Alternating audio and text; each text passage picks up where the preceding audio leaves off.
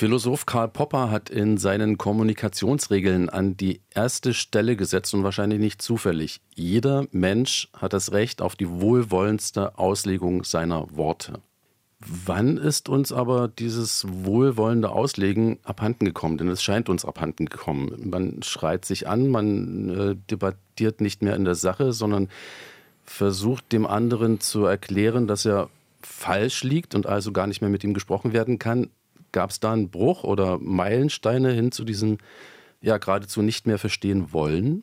Ich glaube nicht, dass es da einen Bruch gab, denn diese Entfremdung und dieser generelle Unfrieden, man könnte auch sagen, diese ängstliche Paranoia in unseren politischen Diskussionen, die resultiert aus Mechanismen, die unter Menschen immer funktionieren.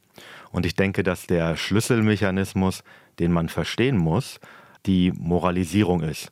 Äh, deswegen habe ich ein ganzes Buch darüber geschrieben, das heißt im Moralgefängnis. Das passiert ja, dieses Moralisieren, keineswegs nur im politischen Raum. Das passiert ja auch im privaten, sogar familiären. Woher kommt das? Ist das, ist das einfach so? Menschen sind halt so? Moralisierung funktioniert immer nach demselben Prinzip. Man hört auf, über eine Sache zu sprechen und sie abzuklären und man wechselt den Fokus auf die beteiligten Personen und spricht plötzlich über die Charaktereigenschaften der beteiligten Personen. Und das verändert dann die Dynamik des Gespräches vollkommen und sie wird dann sehr zerstörerisch. Stellen Sie sich vor, Sie reden mit Ihrer Tochter oder Ihrem Sohn darüber, wir müssten mal den Wocheneinkauf machen. Und äh, dann sagt Ihr Kind zu Ihnen, ah, nee, ich will lieber, lieber ins Kino gehen, kein Bock. Jetzt können Sie entweder sagen, na gut, kann ich verstehen, war ja auch mal jung, dann kaufe ich heute die Nudeln und du gehst morgen die Milch holen und Problem gelöst. Dann bleibt man auf der Sachebene. Stattdessen sagen Sie aber vielleicht zu Ihrem Kind, du bist ein Egoist und die Familie ist dir egal. In diesem Moment geschieht eine Moralisierung. Man redet nicht mehr darüber, wie kann man den Einkauf erledigt bekommen. Äh, und man redet jetzt nicht mehr im Modus der Abklärung, sondern man wechselt in den Modus der Anklage und sagt, dass der andere bestimmte schlechte Charaktereigenschaften hat. Und jetzt ist der andere in der Lage, dass er erklären muss, warum er kein böser Mensch ist. Und genau dieser Mechanismus führt dazu, dass man sozusagen das Endspiel um die Beziehung einläutet. Denn wer will schon als schlechter Mensch dastehen? Sie haben Ihr Buch mit der Annahme begonnen, unsere Gesellschaft sei in vielen Fragen gespalten. Wer ist rechts, mit wem darf man reden? Es gibt viele andere solche Anlässe, Migration, Corona, der Ukraine-Krieg, der Terror vom 7. Oktober. Und diese Spaltung, so geht die Theorie weiter, liegt einfach daran, dass wir gravierende Meinungsverschiedenheiten in der Gesellschaft haben. Das würden wahrscheinlich viele unterschreiben. Als wir vor knapp zwei Jahren miteinander geredet haben, kamen wir auf einen ähnlichen Punkt eigentlich. Sie haben sich in Ihrem Buch dann von dieser These verabschiedet, zu schreiben Sie, dass es an der Spaltung liegt oder dass die Gesellschaft überhaupt gespalten sei. Was ist falsch an der Annahme? Einmal wäre eine gespaltene Gesellschaft, das wären dann zwei Gesellschaften oder noch mehr Gesellschaften. Aber wir leben unter gemeinsamen Gesetzen, wir akzeptieren eine gemeinsame Polizeigewalt, wir sprechen eine gemeinsame Sprache auf einem Territorium. Also in diesem Sinne von Zerbrochensein ist die Gesellschaft nicht gespalten. Und deswegen habe ich mich entschlossen, und das war für mich eine wichtige Einsicht, Spaltung als eine Tätigkeit zu verstehen. Spaltung, äh, stellen Sie sich vor, jemand äh, nimmt eine Axt und haut einen Klotz Holz auseinander. Dann kann man sagen, ja, das Stück Holz ist jetzt gespalten, in zwei Teile zerfallen. Das ist richtig. Man meint aber mit dem Ausdruck Spaltung auch die Handlung, die den Klotz zerteilt.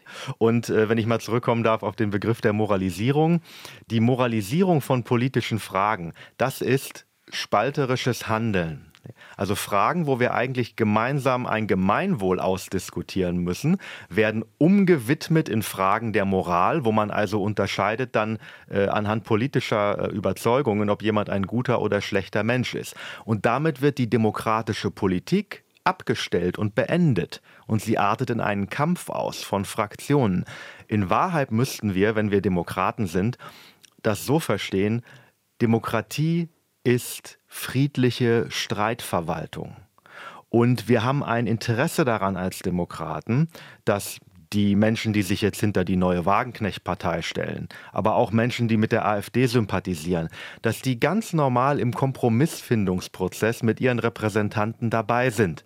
Denn dann werden extreme Positionen, die es vielleicht geben mag zum Thema Migration, die vielleicht auch an Fremdenfeindlichkeit grenzen können, die werden dann so stark verwässert im demokratischen Kräftespiel, äh, dass wir am Ende zu Positionen kommen, die wir alle gemeinsam friedlich tragen können. Aber wir können es nicht friedlich ertragen als Gesellschaft, wenn jede große neue politische Kraft erstmal moralisch dämonisiert und ausgegrenzt wird.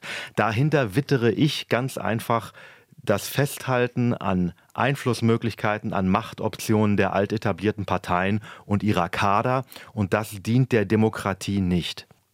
In der Demokratie ist der Austausch und der Interessenausgleich zwischen einer enorm breiten Palette sehr unterschiedlicher Meinungen der Normalfall. Das bedeutet, Meinungsverschiedenheiten verursachen keine Spaltung. Unser ungeschickter, unreifer Umgang mit Meinungsverschiedenheiten, der kann Spaltung bewirken. Vis-à-vis im Gespräch mit Philosophen Michael Andrik über sein Buch Im Moralgefängnis. Wenn Politik die Moderation von Meinungsverschiedenheiten sein soll, wie Sie das definieren, Einigkeit kann dann eigentlich nicht das Ziel der Politik sein, oder? Nein, ein, ein fröhlicher, mit Mut und auch mit einem gewissen Humor gepflegter Dissens. Streitigkeiten, das ist doch der Normalfall. Wir sind freie Individuen, die jeder eine etwas eigene Biografie, eine etwas eigene Bildungsgeschichte haben. Wir haben eigene Erfahrungen, die Vorurteile bedingen, ja. Ich bin mir sicher, dass ich auch Vorurteile habe und gewisse Intoleranzen, die ich gar nicht haben sollte. Aber wie soll ich denn mich selber an diesen Punkten verbessern können, wenn jeder heikle Punkt nur noch hinter vorgehaltener Hand oder gar nicht mehr geäußert wird, weil die Menschen Angst haben, mit einer unbedachten Äußerung sofort abgestempelt zu werden? Wir sollten als Demokraten einander freundlich anlächeln und uns auch den größten Blödsinn erstmal anhören und dann miteinander ins Gespräch gehen, anstatt die Äußerung eines Augenblicks zur Charaktereigenschaft einer Person zu erklären. Das kann nur in Unfrieden führen. Wenn das nicht gelingt, wenn das Gespräch so, wie Sie es sich wünschen, nicht in Gang kommt, was passiert dann? Sie schreiben von fortschreitender Idiotisierung auf Überzeugungsinseln.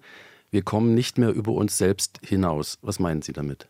Ich bin darauf angewiesen. Ich weiß nicht, wie, wie das Ihnen und unseren Hörern hier heute geht.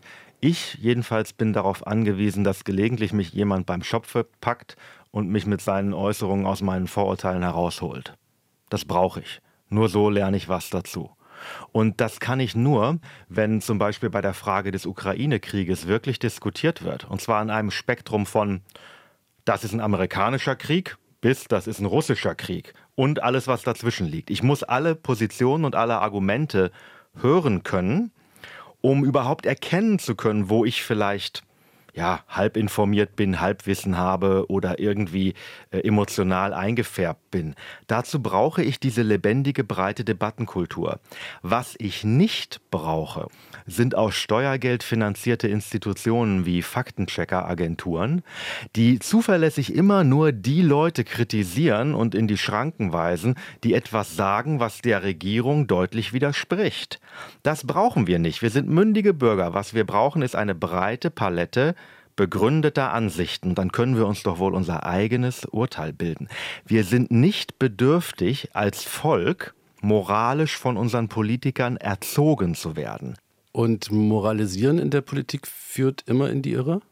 Nein, das muss man differenziert betrachten. Wenn Sie Abgeordneter sind und Sie haben zum Beispiel zu entscheiden über die Frage, sollten wir die Todesstrafe einführen, ja oder nein, dann müssen Sie diese moralische Frage bei sich selber erwägen und Sie müssen sich fragen, welche Werte sollen menschliches Handeln überhaupt anleiten? Also welche Art von Gesetz ist überhaupt legitim? Diese Diskussion müssen Sie dann als Abgeordneter mit Ihren Kollegen führen und am Ende aufgrund Ihrer moralischen Wertvorstellungen eine politische Entscheidung treffen.